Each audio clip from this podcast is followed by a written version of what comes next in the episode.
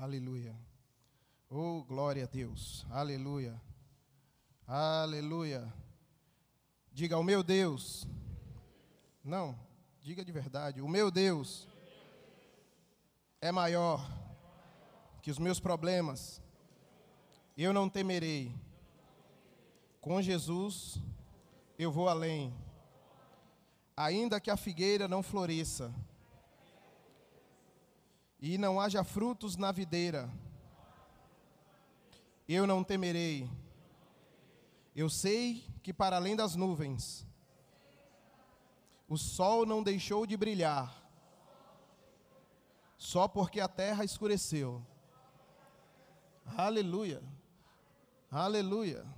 Sabe o que é que isso me lembra? Isso me lembra uma historinha que estava tendo um voo de um lugar para o outro, e durante o voo, quem já viajou de avião sabe, é comum acontecer as turbulências.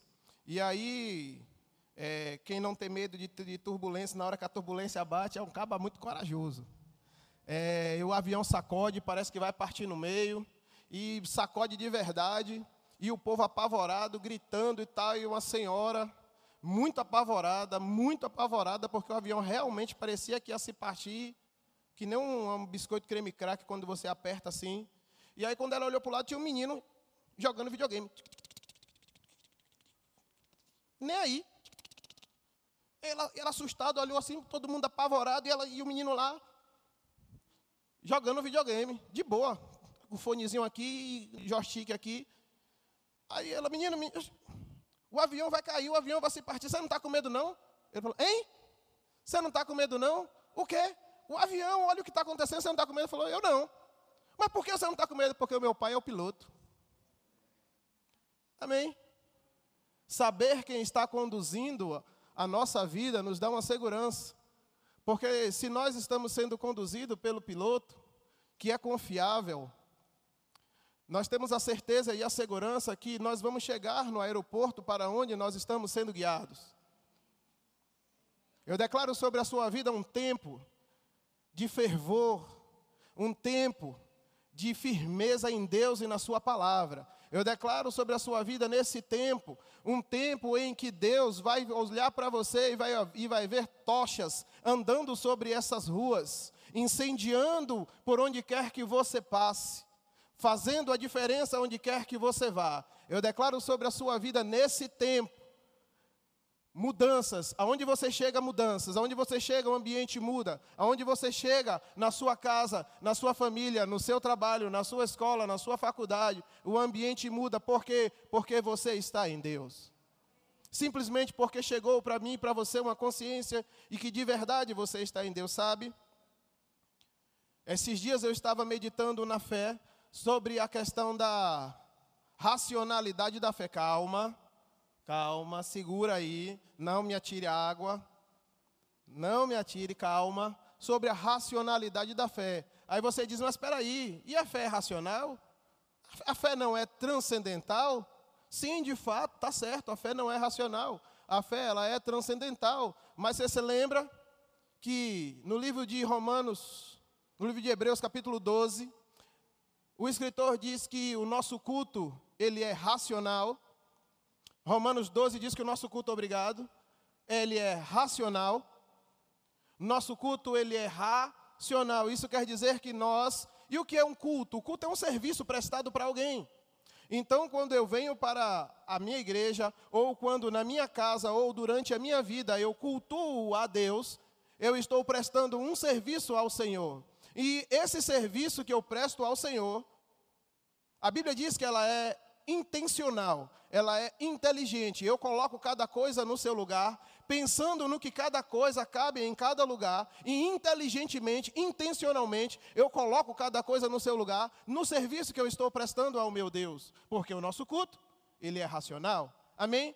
Logo, como foi dito aqui e é dito por essa igreja aqui, a fé é aquilo que nos move, é o nosso modo de vida, é o nosso lifestyle, é a fé. Logo, nós não vivemos pelo que nós vemos, nós não vivemos pelas circunstâncias, nós não vivemos guiados pelas emoções, mas nós vivemos pela fé. E se nós vivemos pela fé, o nosso culto nós prestamos como? Pela fé. Vamos lá, gente. Nós prestamos nosso culto pela? Pela fé. E se o nosso culto que é racional nós prestamos pela fé, como que eu aplico essa fé? Racionalmente. Embora a fé não seja racional, a fonte da produção da fé ela não seja racional, até mesmo para ser guiado pelo Espírito Santo e ouvir a voz de Deus, eu preciso intencionalmente decidir se eu obedeço ou se eu não obedeço à voz de Deus que eu ouço. Então, logo a fé, ela se torna algo racional, sim ou não? Amém? Porque algumas pessoas defendem a transcendência da fé. Eu ia inventar uma palavra. É, a transcendência da fé, porque do nada eu decido fazer alguma coisa. Amém. Do nada pode o Espírito Santo guiar você, subir uma voz, uma impressão, uma nota, uma visão se abrir e, e Deus falar com você, uma voz audível, um anjo aparecer para você e dizer alguma coisa do nada. Pode acontecer? Pode. Mas como que você decide se você obedece ou não essa voz? Aonde é? É na sua mente, sim ou não? Logo, quem decide obedecer aquela voz que surgiu de repente, dizendo para você ir para um lugar, para que você saia da sua parentela e você vá para uma terra que você não sabe, mas que ia te mostrar que colocou, que loucura. Mas sabe que essa loucura nos faz semelhantes a esse que obedeceu a essa loucura? Nós só somos herdeiros dele porque nós decidimos crer como ele creu. Nós só somos crentes porque um crente chamado Abraão creu de uma forma maluca parecendo, parecendo que ele não sabia de quem era aquela voz, parecendo que ele não sabia o que ele estava fazendo. Simplesmente ele estava sendo uma marionete que estava sendo levado. Não funciona assim. Porque fé e confiança são irmãs gêmeas univitelinas. Você está aqui? Você só deposita fé em quem você conhece e em quem você confia. Logo, a gente conclui que se você não tem um conhecimento muito firme de quem é o piloto, qual é a capacidade dele, quantas horas de voo ele tem no currículo, logo, qualquer ventozinho que bater, você está todo se tremendo. Derretendo igual manteiga quando se aproxima do fogo. Fé, queridos, além dela ser transcendente, transcendental, oh, quase que não sai. É, ela é racional. Posso te dar um exemplo? Por exemplo, nós temos aqui nosso irmão David. Quem conhece David? Está aqui o nosso irmão David. Todo mundo sabe que ele faz pão. Amém? Zé do pão. Maria do pão. É.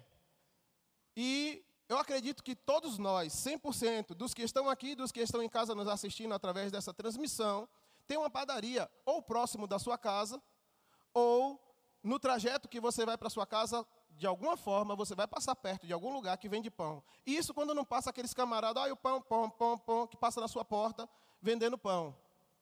Mas aí você pensa, bom, a palavra, ela diz que quando eu me associo com alguém que porta uma unção, eu recebo da unção que essa pessoa porta. Quem me honra não é a pessoa a quem eu estou associado. Sim, de fato, aquela pessoa pode ser grata de alguma forma, me agradecer. Mas, na verdade, na verdade, quem me honra é a unção que essa pessoa Lembra do que Jesus disse? Quem recebe um profeta, na qualidade de profeta, recebe galardão de profeta. Mas quem recebe um justo como um justo, recebe galardão de. Mas se algum, se qualquer pessoa der um copo d'água a um dos meus pequeninos em meu nome, de modo algum perderá o seu galardão. Então quem honra é a pessoa? É o profeta? Não, nós sabemos que não é a figura do profeta. Quem honra, na verdade, quem dá o galardão, quem dá a recompensa é a unção que está sobre aquela pessoa que te honra. Você está aqui? Então, eu sabendo disso, bom, eu decido que eu não vou comprar pão na padaria perto da minha casa, eu vou comprar pão na mão do David, porque é um manto. É um manto, um vaso de alabastro, cheio do fogo, cheio da unção, cheio do Espírito Santo, cheio do poder. Então eu decido que eu vou comprar pão na mão do David. Talvez na sua mente, talvez na sua cabeça, fale, mas que bobagem, é só um pão. Mas eu decido não comprar, de repente, em uma pessoa que vai gastar o seu dinheiro com prostituição, com drogas, eu vou gastar na mão de um filho de Deus que vai usar o seu dinheiro inteligentemente. E eu coloco e deposito o meu dinheiro na, na credibilidade, comprando um produto na mão de um filho de Deus. A unção que está sobre a vida dele me honra. Então, você pensa, isso é racionalizar a fé? Sim ou não? Mas aí você pensa, mas irmão, Wilma, me diga uma coisa: essa é a motivação correta para eu comprar o pão na mão do David? Ou para eu fazer alguma coisa para alguém que eu sei que porta uma unção? Eu digo, não somente sim, como é bíblico. A Bíblia diz que o, o, o, o, agricultor ele não lança a semente sem a expectativa e a esperança da colheita. Ele não joga a semente lá na terra de forma altruísta e eu quero simplesmente só jogar a semente. E ainda vou jogar com a mão esquerda. Porque tem aquela coisa, sabe, é, que mistura os textos sem respeitar os contextos e acabam dizendo aquilo que o texto não diz. Mas a Bíblia diz que não é em vão que o semeador lança a semente na terra. Amém? Ele lança a semente na terra com expectativa da colheita. Ele lança a semente na terra esperando a colheita. E a gente sabe, segundo Paulo, no livro de 2 Coríntios, capítulo 9, que aquele que dá semente é o que semeia. Hum? É aquele que dá semente ao que semeia que multiplica a semente na nossa sementeira. Amém? Então, com base nessas coisas, nós sabemos que nós podemos sim, de fato, aplicar a fé. Aí um dia eu ouvi o meu pastor dizer aqui, gente, aprendam a fazer com que a palavra ela funcione ao seu favor. E eu buguei na hora. Eu não entendi. Mas aí vem o Espírito Santo que pega aquela palavra que eu ouvi, junta com a palavra que eu estou meditando, a, é, diz um povo por aí, diz a Bíblia, diz um povo por aí que mente vazia é oficina do diabo, mas a mente cheia da palavra, e você meditar na palavra, o Espírito Santo pega essa palavra e traz verdades poderosas para a sua vida. Amém, queridos? Você está aqui? Aleluia! Então, eu, o que eu quero dizer para você é: pegue essa palavra, pegue essa palavra, deposite no bom depósito do seu coração, cuide, guarde esse bom depósito. Amém? E, e você vai ver que coisas poderosas Deus vai trazer à sua vida. Amém? Eu quero saudar essa igreja com a santa e gloriosa paz do Senhor, nessa manhã maravilhosa, fria, que Deus providenciou para nós estarmos unidos, glorificando e exaltando o nome do Senhor, aprendendo e sendo alimentados pela Sua palavra. Amém? Quero agradecer aqui a vida do meu pastor, por me confiar esse tempo para estar ensinando a sua igreja uma porção da palavra de Deus. Agradecer também a essa igreja que tem a paciência sempre de ouvir, absorver e aplicar e praticar essa palavra. Quero agradecer a você que está na sua casa, atento à palavra. Deus te abençoe, seja ricamente cheio da palavra de Deus, que habite ricamente a palavra do Senhor em você. Amém. Quero agradecer aos ministros dessa igreja que tanto têm nos alimentado com muito esforço. E eu quero falar muito rapidamente nessa noite, nesta manhã, sobre um aspecto da cura que é muitas vezes, é, talvez, um aspecto da cura, da vida com Deus, que talvez você não atente para isso. Eu vou tentar ser muito rápido, se eu não conseguir concluir, outro dia eu concluo, mas eu quero pegar os pontos mais importantes disso que eu, tô, que eu vou tentar falar para você. Amém? E muitas das coisas que eu vou dizer aqui você vai encontrar no livro A Mensagem que Opera, do T.L. Osborne. Você vai encontrar muitas coisas aqui no capítulo 6, 7, 8, capítulo 15 em diante, 16, 17, 18. Também lá no finalzinho, no capítulo 40 em diante, você vai encontrar muita coisa do que vai ser dito aqui, tá bom? Não é novidade, não vai ter nenhum susto, não vai ter nada novo. Essa igreja está acostumada com a aplicação da palavra, então para você vai ser muito suave absorver o que está acontecendo nos nossos dias nesse tempo. Amém? Amém, queridos?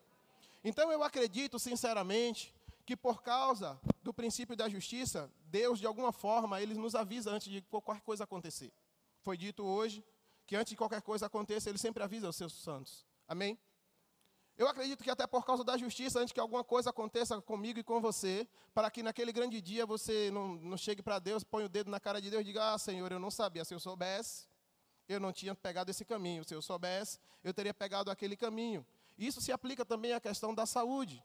Aquilo que mantém você saudável, ou aquilo que vai trazer um mal à sua saúde, você sabe. Diga eu sei.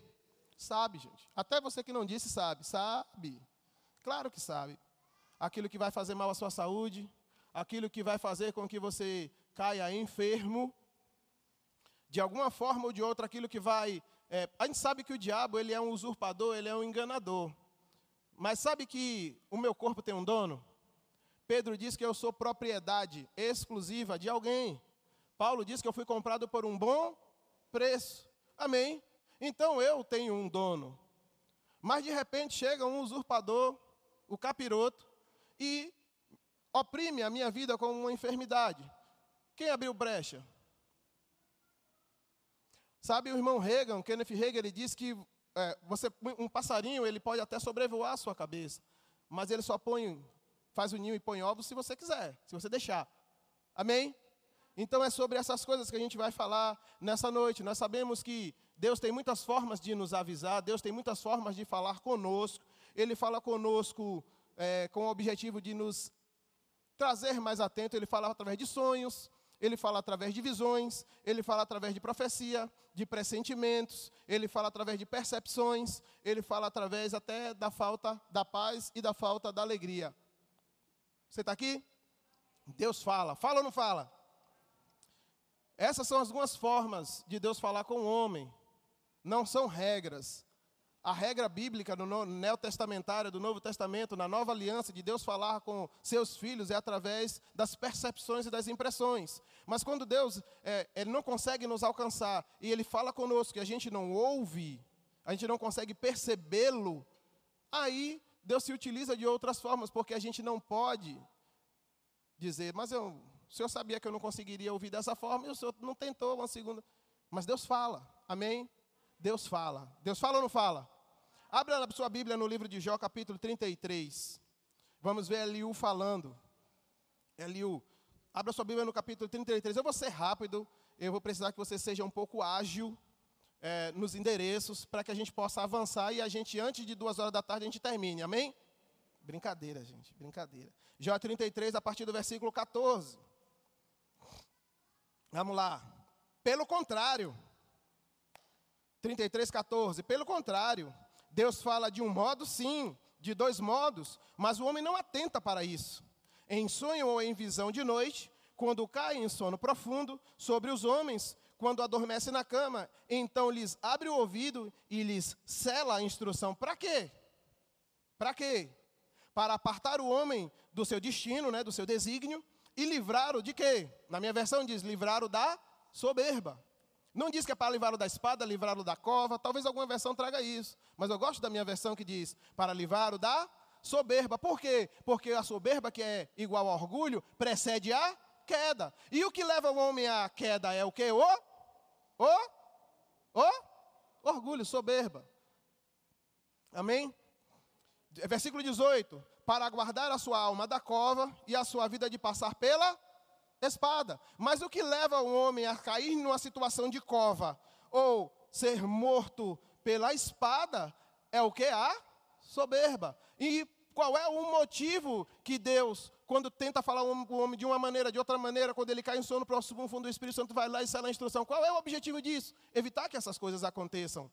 Mas se o homem continua na obstinidade do seu coração, o que é que vai acontecer com ele? Abra sua Bíblia no livro de Isaías, capítulo 30, por favor.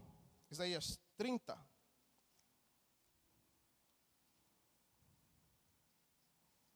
Trinta, vinte e um. Quando te desviares para a direita, e quando te desviares para a esquerda, os teus ouvidos ouvirão atrás de você uma palavra dizendo: Esse é o caminho, andai por ele. Quando a gente está andando no meio do caminho e por causa da estutícia da nossa mente, por causa das nossas tolices, nós nos apartamos dos caminhos, nós nos desviamos uma rota, um milímetro sequer da rota. Aí, a Bíblia diz que Deus sempre avisa: ei, volta para esse caminho, ande nele. Há uma voz por trás de ti, uma palavra dizendo: Este aqui não aquele ali, não esse que você está trilhando, mas esse caminho aqui, esse é o caminho, andai nele. Amém? Eu quero contar rapidamente dois testemunhos. Rápido, vou tentar ser muito rápido, de duas pessoas muito próximas a mim, e aconteceu por esses dias, não tem um mês, se tiver 15 dias. Dois vizinhos meus. Um vizinho, eu vou saindo de casa, ele está futucando lá no carro, Aí mexeu no carro tal. E é comum dele mexer nos carros lá, ele é daquele tipo de pessoas que faz tudo. Ele faz tudo, ele é pedreiro, ele é mecânico, ele é pintor, ele, é, ele faz tudo. E o camarada faz mesmo, ele é desenrolado. E aí eu saí, cumprimentei, Pai do Senhor, Pai do Senhor, irmão, tá, e desci, fui embora. Quando é no dia não, no mesmo dia à tarde, eu fui na padaria comprar pão, eu encontro a esposa dele e o filho dele com o mesmo carro na entrada do condomínio que eu moro, parado. Aí futucando no carro e ele não estava presente. Então, foi o que eu fiz. Eu fui lá saber o que estava acontecendo para prestar meu serviço. Não, o carro deu defeito aqui, o carro tá com... Aí o menino falou, o filho dele falou assim: ah, acho que é a bateria. Eu acho que é a bateria. Então, fiz o teste, realmente a bateria não prestava mais. Falou, oh, essa bateria não presta mais, só outra. A esposa dele, que é crente, falou: Eu disse para. Ele falou o nome do apelido. Eu disse lá para Inho, amor, não lembro qual foi o apelido que ela usou dele, que ele quer fazer uma viagem essa noite com esse carro. Eu disse para ele que não é para ele fazer essa viagem. Aí eu fui embora. Passou. Quando é no dia seguinte, ele me chama. Eu saio na porta, ele me chama. Você conhece um chapista bom aí? Eu falei, rapaz, conheço não. Ele, olha para aqui. Eu tinha um outro carro, já não era aquele carro, era um outro carro. Aí eu não tinha notado, né? Eu não sou muito observador. Quando eu olhei, o carro estava todo amassado na lateral. Olha o que foi. Rapaz, fui fazer uma viagem essa noite, virei o carro, capotei o carro. Aonde, rapaz? Depois de Ilhéus, sul da Bahia. Faltando 15 quilômetros para chegar no meu destino. Eu, tenho, eu ia com esse carro aqui, mas o carro não deu jeito, de jeito nenhum de ir. Quando eu consertei a bateria, que eu troquei a bateria, deu um problema. Rapaz, a chave, o chip, como é que pode? O chip de dentro da chave sumiu. Sumiu. Aí ele foi, foi o que ele fez? Arrumou outro carro. E foi. Quando ele ia, ele me mostrou o vídeo, tem um vídeo, quando ele ia entrando numa curva, a curva não estava molhada, melada de óleo, a curva era óleo numa curva. Então, quando ele entrou com o carro numa curva, isso amanhecendo o dia, quase 4 horas da manhã, ele não ter, perdeu completamente o controle do carro, o carro rodou, no que o carro rodou, vinha uma carreta no sentido contrário. E aí ele passou na frente da carreta, disse que foi coisa de 30 centímetros que ele passou na frente da carreta e começou a rodar dentro do mato, bateu num, num barranco. E, para sorte dele, não era uma ribanceira, era um barranco, ele bateu e voltou. O carro ficou de lado. Sorte, mão de Deus, que ele não voltou para a pista. Aí eu olhei, isso ele contando o relato, eu ouvindo, eu olhei para a cara dele e falei assim: agora vai de novo? Não ouça a voz de Deus. Agora me diga, se ele bate naquela carreta, ou se ele desce uma ribanceira e morre ele e todo mundo que estava dentro do carro, ele poderia dizer que Deus não avisou? Deus fala, às vezes através das circunstâncias. Amém? Um outro vizinho meu, empresário, ele tinha uma empresa, e a empresa, nesse momento de crise, deu uma aliviada na, na movimentação. E ele arrumou um emprego. Uma semana levou os trâmites, e no dia que ele ia trabalhar, no primeiro dia de trabalho, é, um irmão dele chamou ele para ele fazer um serviço depois do expediente, 5 horas da tarde, no bairro em que, ele, é, que esse irmão dele morava. Esse rapaz morava no meu bairro, vizinho meu praticamente de porta pai de família, homem trabalhador, não era crente. Então ele recebeu um convite para fazer um serviço que não era dele, era do irmão dele. E o irmão dele morava no mesmo bairro onde era o serviço. O irmão dele disse que não ia, então ele foi. Ele foi trabalhar, primeiro dia de trabalho. Primeiro dia de trabalho, ele foi trabalhar. Quando ele saiu do trabalho, ele foi em casa. A esposa disse: Rapaz, não vá não. O que você vai fazer lá? Você acabou de chegar ao trabalho, toma aqui o dinheiro, vai comprar pão, compre pão ali. Ele pegou o dinheiro do pão, botou o dinheiro no bolso. E ele disse: Rapaz, eu não estou com vontade de ir, eu não quero ir, eu não, mas eu vou porque meu irmão está desempregado, está precisando de dinheiro. Eu vou fazer esse serviço porque quem vai receber o dinheiro é ele. Eu vou ajudar ele. E aí foi. Quando ele chegou lá, foi lá, fez o serviço. Quando ele desceu, acabado o serviço, ele foi comprar o pão num box que tem em frente ao prédio onde ele foi fazer o serviço, que por coincidência ou não, é da irmã dele. Em vez de comprar o pão, ele comprou uma latinha de cerveja e ficou lá tomando. Ao lado dele tinha uma pessoa que era traficante, procurado pela polícia, que era filho de uma outra irmã, um enteado de uma outra irmã. Chegou cinco traficantes, matou o irmão e matou ele.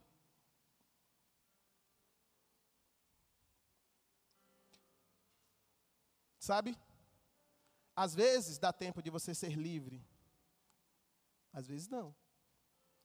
Então é muito mais interessante, é muito mais negócios ouvir a voz de Deus. Amém? É muito mais negócio dar ouvidos à voz de Deus. É muito mais interessante para a minha vida e para a sua vida estarmos atentos à voz do Senhor. E muitas vezes, é, Deus fala através de pessoas muito próximas a você. Mas tem um ditado por aí e até um texto bíblico que diz que profeta de casa não tem honra na sua própria casa. Sabia que isso não, não é uma. uma é, é, bíblico, está na Bíblia, Jesus quem disse, mas sabia que isso não é uma lição para ser seguida? Sabia que no texto onde esse texto está escrito, isso é um motivo pelo qual Jesus não pôde, na verdade, é a única vez que Jesus é impedido de realizar milagres. Porque as pessoas desonraram a unção que estava sobre a vida de Jesus por considerá-lo muito próximos a ele. Aonde foi isso? Em Nazaré. Aí as pessoas dizem, mas também você sabe, né? Profeta não tem honra na sua própria casa. Foi o que a esposa do meu vizinho, que foi livre da, da, da virada do carro, disse: Mas você sabe, né, irmão? Eu avisei, eu cansei, irmão, de avisar para ele. Mas você sabe, profeta não tem honra na sua própria casa. Eu falei, mas você sabe que isso não é para ser seguido? Você sabe que isso não é para ser assim, porque as, tem coisas na Bíblia, irmão, que é para ser seguida, e tem coisas que está na Bíblia para que a gente não siga, para que a gente aprenda a não fazer aquilo. Sabe, eu trabalhei em uma obra que tinha um engenheiro gênio, sabe, camarada gênio, camarada muito bom. E todo mundo dizia, rapaz, fulano de tal, que eu não vou falar o nome dele, é um camarada incrível, mas ele também ele dá muitas lições. O cara, outra pessoa aprendeu lições de quê? De como não fazer porque ele era mangueado. É um camarada bom, extremamente bom, sabia das coisas, mas era um camarada que fazia as coisas de qualquer maneira. E, as, e normalmente as obras dele davam errado, dava problema, dava prejuízo. E na Bíblia tem uma série de exemplos que nós não devemos seguir. Sabe? Eu vou dizer uma coisa para você. É muito melhor ser guiado pelo Espírito Santo. Sabe? Porque o Espírito Santo, o Paracletos, é sempre uma influência para te levar para o lugar do seu propósito. É a função dele nesse tempo guiar você para o seu propósito. Então, se você se permitir ser guiado pelo Espírito Santo, você vai evitar de ficar doente, de calamidades, de coisas erradas e ruins acontecerem com a sua vida. Se tão somente você for sensível e ouvir a voz do Espírito Santo que diz: não coma isso.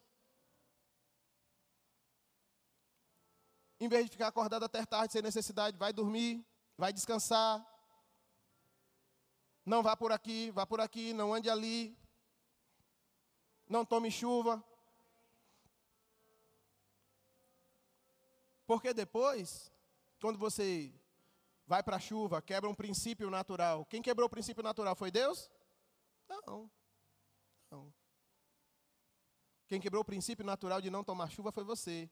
Então quem é responsável pela gripe que você pegou? O diabo lançou uma seta, irmão, e eu estou aqui. Nossa. Tô rindo, viu? Tô rindo. Mas tô. O diabo lançou uma seta, estou queimando de febre. Mas não foi. Foi você que tomou chuva, foi você que quebrou um princípio natural. E você sabia que não poderia fazer aquilo.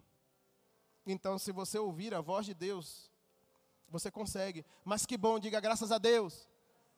Que ainda assim, Ainda assim, se isso acontecer e você se encontrar a cura disponível, há um caminho que você pode mudar o quadro mudar a rota.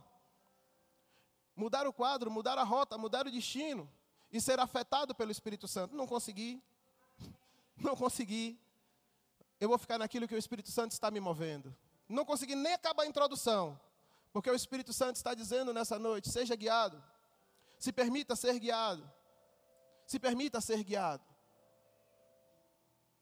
Se permita ser guiado. Sabe por que muitas coisas não estão acontecendo? Estou falando isso por inspiração. Sabe por que muitas coisas não estão acontecendo? Porque você não ouve a minha voz. Não sei se é para aqui ou se é para alguém que está nos assistindo, mas sabe por que, que essa situação está desse jeito?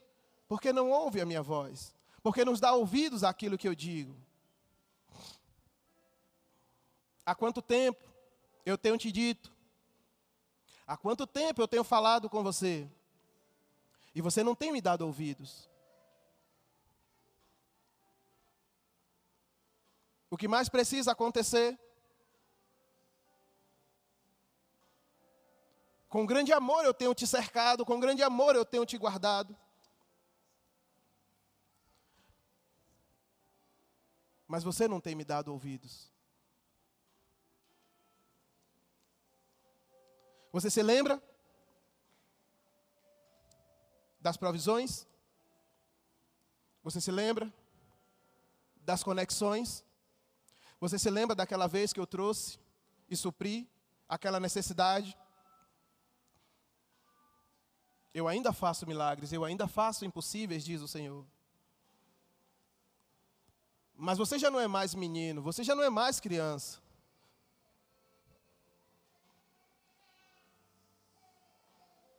E eu tenho te falado, eu tenho te guiado, mas você não tem me dado ouvidos.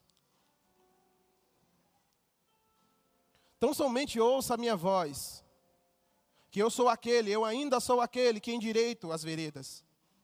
Eu ainda recalculo rotas. E eu ainda tenho um propósito na sua vida. Aleluia.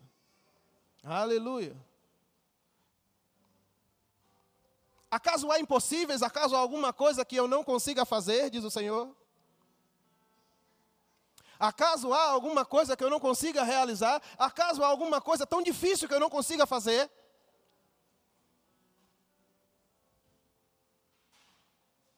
O meu amor é incondicional, eu não neguei o meu filho. Antes eu entreguei por amor de toda a humanidade.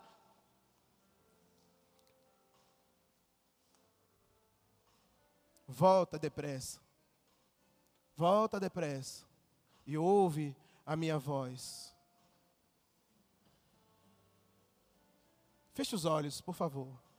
Curve suas cabeças, por favor. Você que está em sua casa,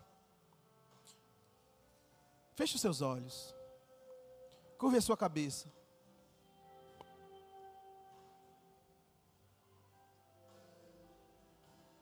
Eu quero te dizer que ainda há tempo para recomeçar. Eu quero te dizer que a qualquer momento você pode recomeçar. Oh, oh. Seu pai está aqui. para te abraçar, te dar o alento para o seu coração, mudar o quadro dessa história. Basta tão somente crer e confiar, e confiar.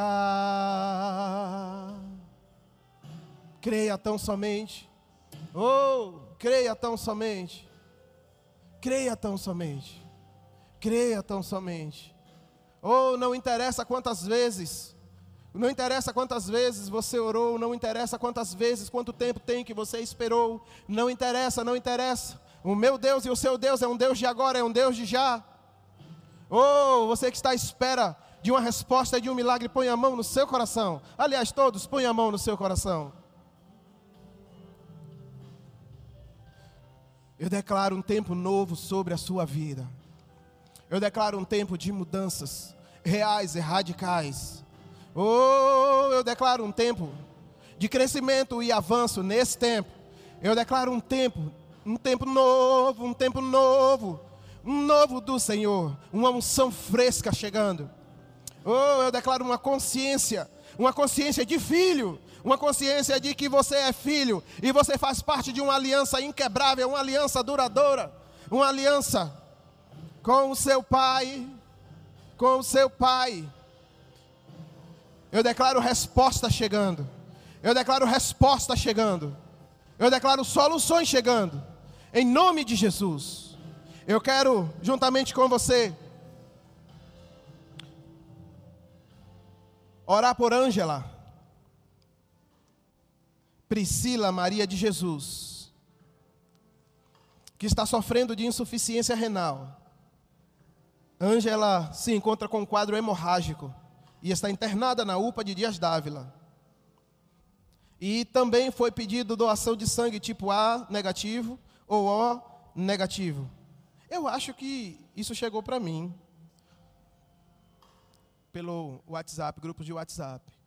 Ângela Priscila Maria de Jesus. Esse pedido chegou via Instagram. Alguém que está assistindo esse culto e essa ministração, e eu quero dizer para você que pediu essa oração, creia tão somente Creia tão somente. Sabe, a fé ela não obedece e nem está restrita à geografia e nem espaço.